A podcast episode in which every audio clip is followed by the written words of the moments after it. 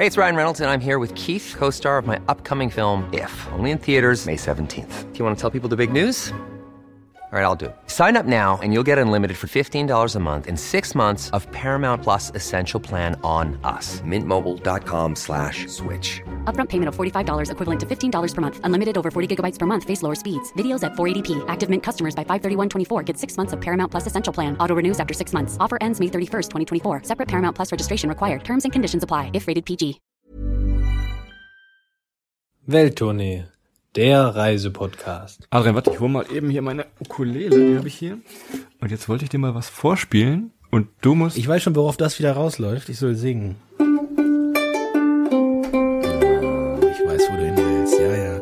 Sweet Home Albanien. Ja, ja, ja, ja. Das, das war ein kurzer Weg, lange, lang, ja. Danke, super. Gut erkannt, Mensch. Ja, wer kennt ihn nicht, den berühmten Film Sweet Home Alabama.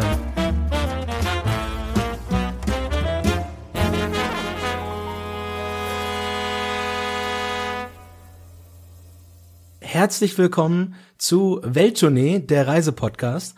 Und wie ihr gerade schon gehört habt, geht's heute in das Heimatland von Mutter Teresa. Wir sind dieses Mal in Albanien. Und Christoph, ich möchte dich mit einer typisch albanischen, einem typischen albanischen Fluch für deine musikalische Interpretation hier gleich begrüßen. gespannt. Möge der Donner dein Klo treffen. Ja, das, das hast du wunderschön gesagt. Vielen Dank. Das, das heißt doch bestimmt was Nettes, oder? Ja, ist wirklich, ist, ist übersetzt frei aus dem Albanischen, ist eine, eine gängige, eine gängige, ein gängiger Fluch. Man möge mich korrigieren, wenn es nicht stimmt. Das Internet sagt, möge der Donner dein Klo treffen, ist hier. Wo du gerade albanische Sprache sagst. Normalerweise fangen wir ja immer an und sagen Hallo auf der Landessprache. Und wenn man das mal auf Albanisch googelt, da kommt ein Buchstabengewirr raus, meine Herren. Ich habe es mal hier bei Google Translator aufgemacht. Ich mach's einfach mal an. Das klingt so. Ich mach's nochmal. Ich habe es auch selber nicht verstanden. Persian. R2D2. R2D2 ist Albaner, oder was ist? Also es sind viele E's drin, viele Punkte auf Buchstaben. Also ich, ich weiß es nicht. Also es ist. Wir sagen mal Hallo. Hallo, Albanien. Jeder hat, glaube ich, wenn er an Albanien denkt, so ein bisschen Bilder im Kopf, wie er es sich vorstellt. Das Land hat, glaube ich, so ein, so ein bisschen ein Imageproblem. Hat es zumindest bei uns gehabt. Also wenn wir vorher so an Albanien gedacht haben, war das schon immer so dunkel, trist, traurig, gefährlich. Ganz klar auch im Vordergrund, weil so die Erzählungen und die Geschichten, die man so kannte, eigentlich nicht so positiv waren, oder? Oder siehst du es anders, Christoph? Wir haben es uns immer damals zurechtgelegt und haben es einfach Sun Fun Wonderland genannt. Und das beschreibt es, glaube ich, ganz gut. Wir kommen gleich auf die Orte zu sprechen, in denen wir waren. Aber es gab Sun, Fun und ein Wonderland. Eigentlich ist es auch. Also sollte man vielleicht mal drüber nachdenken, Albanien umzutaufen. Warum nicht, ne? Wenn uns jemand aus der albanischen Tourismusbehörde zuhört, also ein, ein Rebranding, wäre vielleicht thematisch nicht ganz falsch. Aber wir beschreiben mal ein bisschen, warum es für uns wirklich anders war, als wir vorher gedacht haben. Genau, lass uns mal reingehen mit dem Transport vor Ort. In Tirana, der Hauptstadt, gibt es einen Flughafen. Der wird auch gut angeflogen aus Deutschland. Wir sind damals allerdings mit dem Bus über die Grenze vom Kosovo gefahren. Das war für uns ein cooles Abenteuer, weil ja so richtig Busse und Busfahrpläne gibt es da nicht. Das ist viel auf lokaler Ebene alles organisiert. Also der Nachbarsjunge nimmt dich halt mal mit seinem Golf 2 mit für ein paar Euro. Du kannst Leute auf der Straße fragen, ob sie dich mitnehmen. Das ist also alles relativ locker gehandelt da einfach so ein bisschen. Ja, ne? und da muss man sich ja drauf einlassen. Wir hatten ein bisschen das Glück, dass, dass du, Christoph, das vorher alles mal, mal erlesen hast. Ich glaube, ich wäre da halb verrückt geworden am Anfang. Weil es gibt schlichtweg für vieles keine Pläne. Ihr bekommt dann dort irgendwo einen Hinweis, oder ihr könnt auch im Lonely Planet mal nachschauen. Da gibt's einen Hinweis, an der und der Straßenecke hält sechsmal am Tag ein Bus. Ihr wisst aber nicht wann, wie und wo, dann könnt ihr euch ein bisschen raus, rumfragen in, in den Dörfern und die erzählen euch dann ein bisschen einen, einen Korridor, in welchem der Bus meistens fährt, wenn sich genug Leute gefunden haben. Von daher, da muss man sich ein bisschen darauf einstellen, dass man das nicht minutiös von A bis Z planen kann. Wenn man das hinkriegt mit sich selbst, ist das aber trotzdem etwas, was irgendwie funktioniert. Im Nachgang, ich weiß nicht mehr wie, aber es hat funktioniert. Ja, ich würde sogar sagen, die sagen einem nicht, wann der Bus fährt, die bieten dir an, einfach selber zu fahren. Also das hatten wir sehr oft, dass wir sagen, wir wollten zu dem und dem Ort, gibt's da einen Bus? Nee, aber ich kann euch oder ich oder mein Nachbar oder wer auch immer, kann ich da hinfahren, kein Problem. Steigt ein, los geht's, viel Spaß, tschüss. Genau, das ist auch das ist direkt auch nochmal ein guter Tipp. Also es gibt eigentlich keine Taxis. Wir haben auch oft Leute einfach angehalten auf der Straße. Also klasse mit dem Daumen. Die fahren euch dann zwar nicht umsonst irgendwo hin, aber für ganz, ganz kleines Geld könnt ihr dann fragen, ob sie euch nicht hier und dahin fahren könnten. Genau. Weil gerade so in den Bergen oder in den ländlicheren Gebieten haben wir, glaube ich, keine Taxis gesehen. Also Taxameter. Ja, wo du gerade sagst, Fragen mit der Sprache, man hat überraschenderweise kein Problem.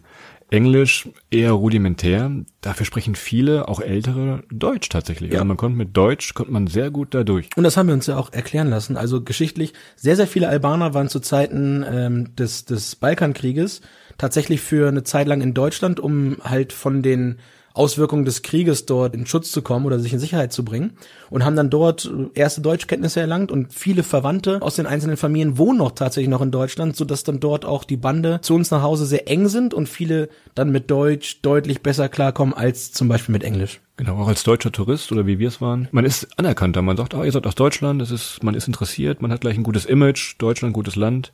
Da hat man schon mal so einen kleinen Vorteil bei den Jungs dann und Mädels. Das stimmt. Also das, das Image, was, was dort von Deutschland vorherrscht, ist wirklich extrem positiv und man, man sollte jedoch trotzdem gucken, ein bisschen nicht zu viel von sich preiszugeben. Es ist ein sehr, sehr armes Land, muss man dazu sagen. Man muss ein bisschen aufpassen, dass man vielleicht nicht ganz klar und deutlich sagt, welche wirtschaftliche Situation man sich befindet. Wir haben immer gesagt, wir sind Studenten, das passt immer Ja. gesagt. Ja, ja Studenten, Studentski, gut. Studenten, wir haben kein Geld, nichts. Also da würde ich keine falschen, keine falschen Motivationen wecken. Es ist schon nicht ganz ohne. Also ich würde auch zum Beispiel Frauen jetzt nicht empfehlen, alleine durch Albanien zu reisen. Kann man sicherlich auch machen, nur wenn man, wenn man nicht über eine gewisse rote Linie gehen will, was Gefahren geht. Ist eine sehr archaische, sehr maskuline Gesellschaft. Für uns als zwei Jungs war das relativ entspannt. Ja, wir konnten immer sehr selbstbewusst auftreten, sehr offensiv. Ja. Dann, das war, das machte vieles einfacher. Ne? Sagen, ah, ja, ganz klar. Jungs. Ne? Und man musste da wirklich, das, das ist auch honoriert worden, ja. Also wenn man dort ein bisschen, bisschen auf die Kacke gehauen hat auf Deutsch, dann hat man auch deutlich eher da den, den Respekt erhalten und dann ging alles und hat alles funktioniert. Nichtsdestotrotz, gerade im Dunkeln nachts und so weiter, wir reden hier wirklich von Bergdörfern und von Wo du Bergdörfern. gerade Bergdörfer sagst, das war auch unsere erste Station und das ist gleich ein super Tipp, denn wenn man so an Alpen denkt, wir denken die meisten wahrscheinlich an Österreich, Deutschland noch so ein bisschen Schweiz, was man wirklich beachten und bedenken sollte, sind die albanischen Alpen. Die sind echt super. Gerade die Region um Valbona.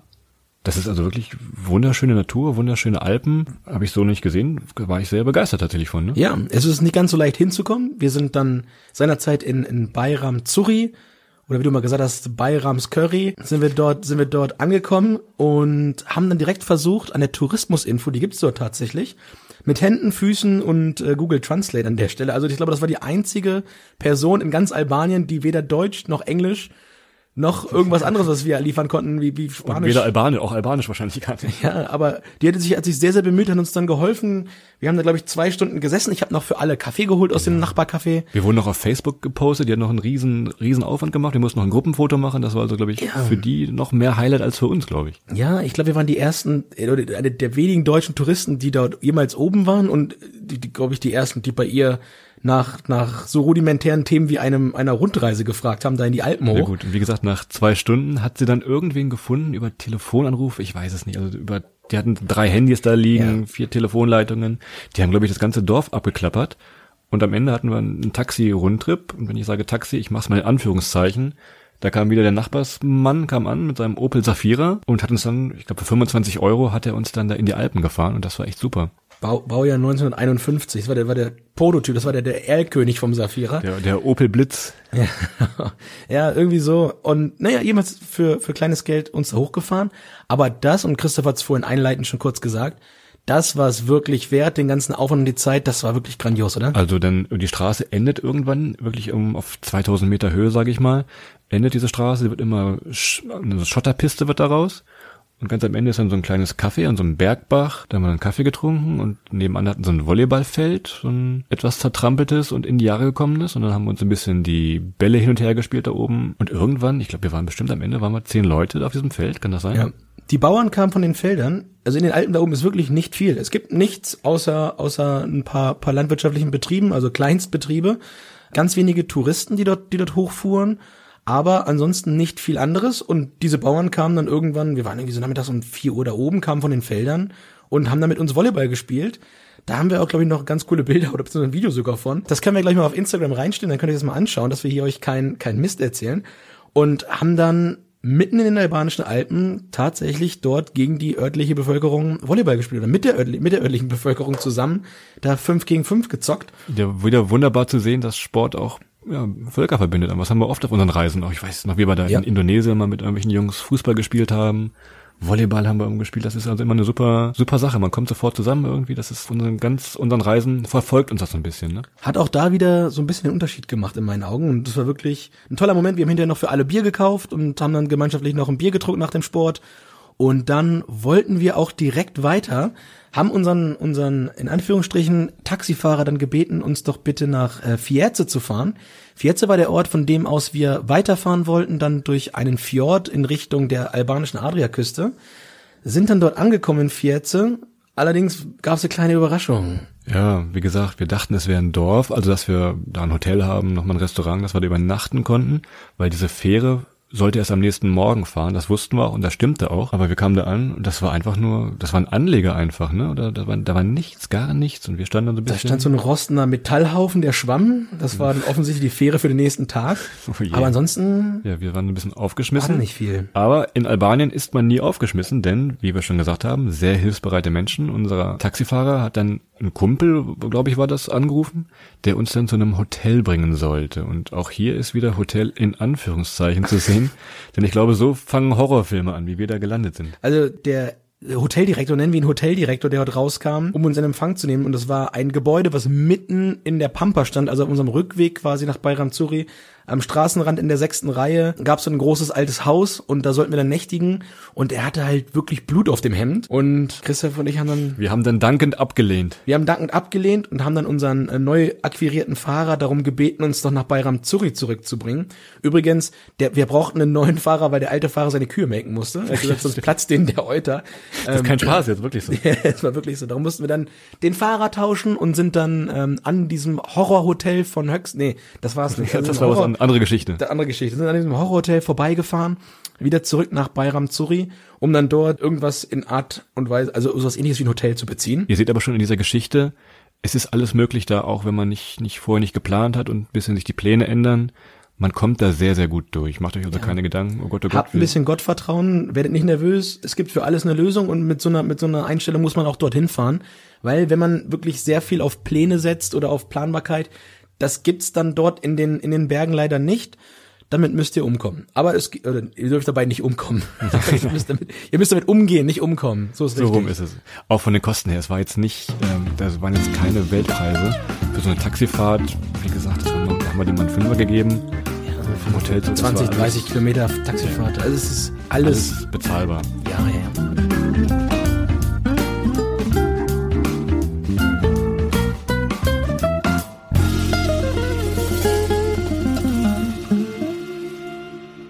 Wir haben dann in Bayram, Bayrams Curry geschlafen und nächsten Morgen ging es dann wieder hin zu unserer, naja, nennen wir sie Fähre oder nennen wir sie Ja, das, das, Rost? die Titanic 2. Ja, also irgendwann war es klar, dass sie, dass sie nicht mehr macht. Ja, aber es war ein schwimmender Rosthaufen. Auch hier, Christoph, was hast du gesagt? Wir hätten eine Kerze anzünden müssen, glaube ich, vorher eigentlich, oder? Mindestens eine vorher anzünden müssen. Oder an Mutter Teresa denken vielleicht. Ja.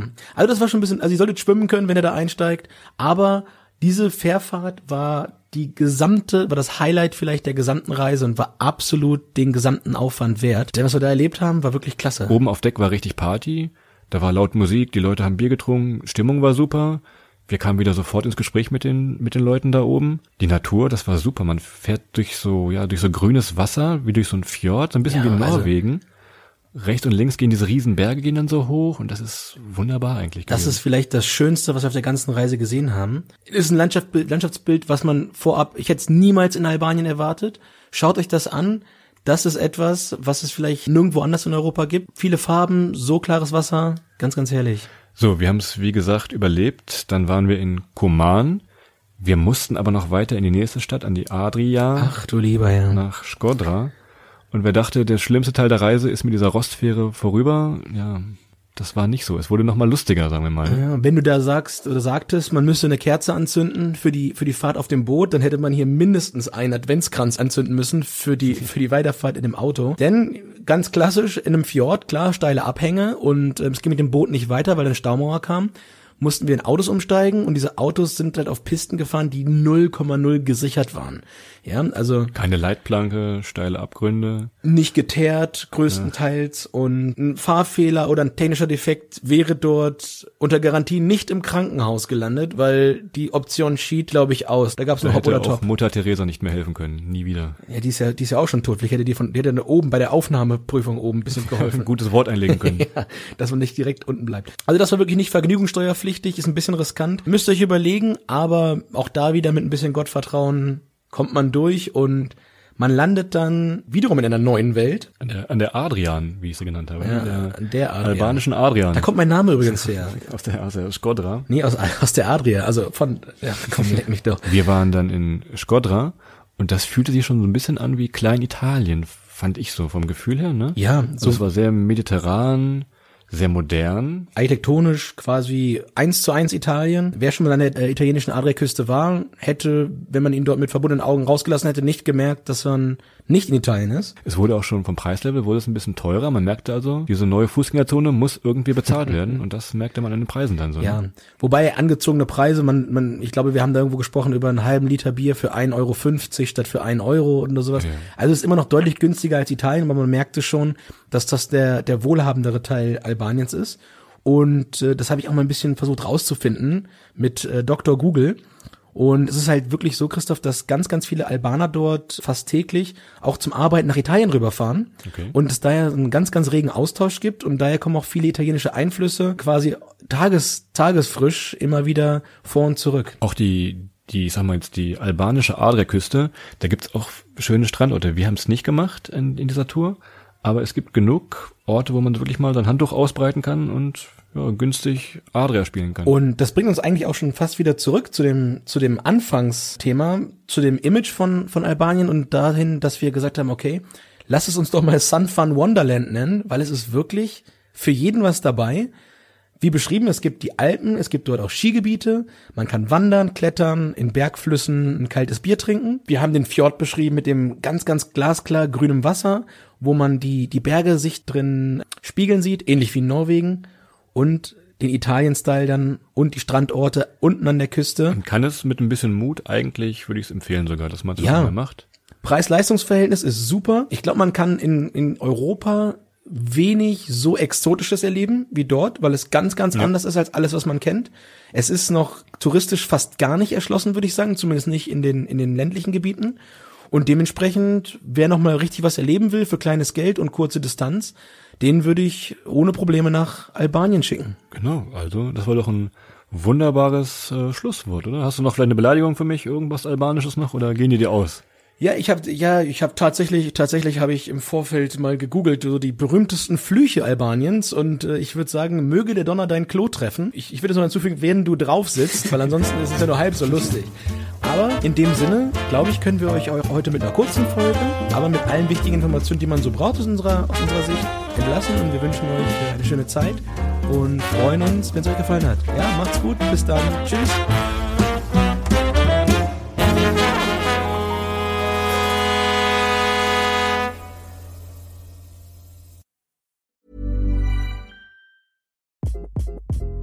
Hi, this is Craig Robinson from Ways to Win, and support for this podcast comes from Invesco QQQ, the official ETF of the NCAA. The future isn't scary. Not realizing its potential, however, could be. Just like on the recruiting trail, I've seen potential come in many forms as a coach. Learn more at Invesco.com slash QQQ. Let's rethink possibility. Invesco Distributors, Inc.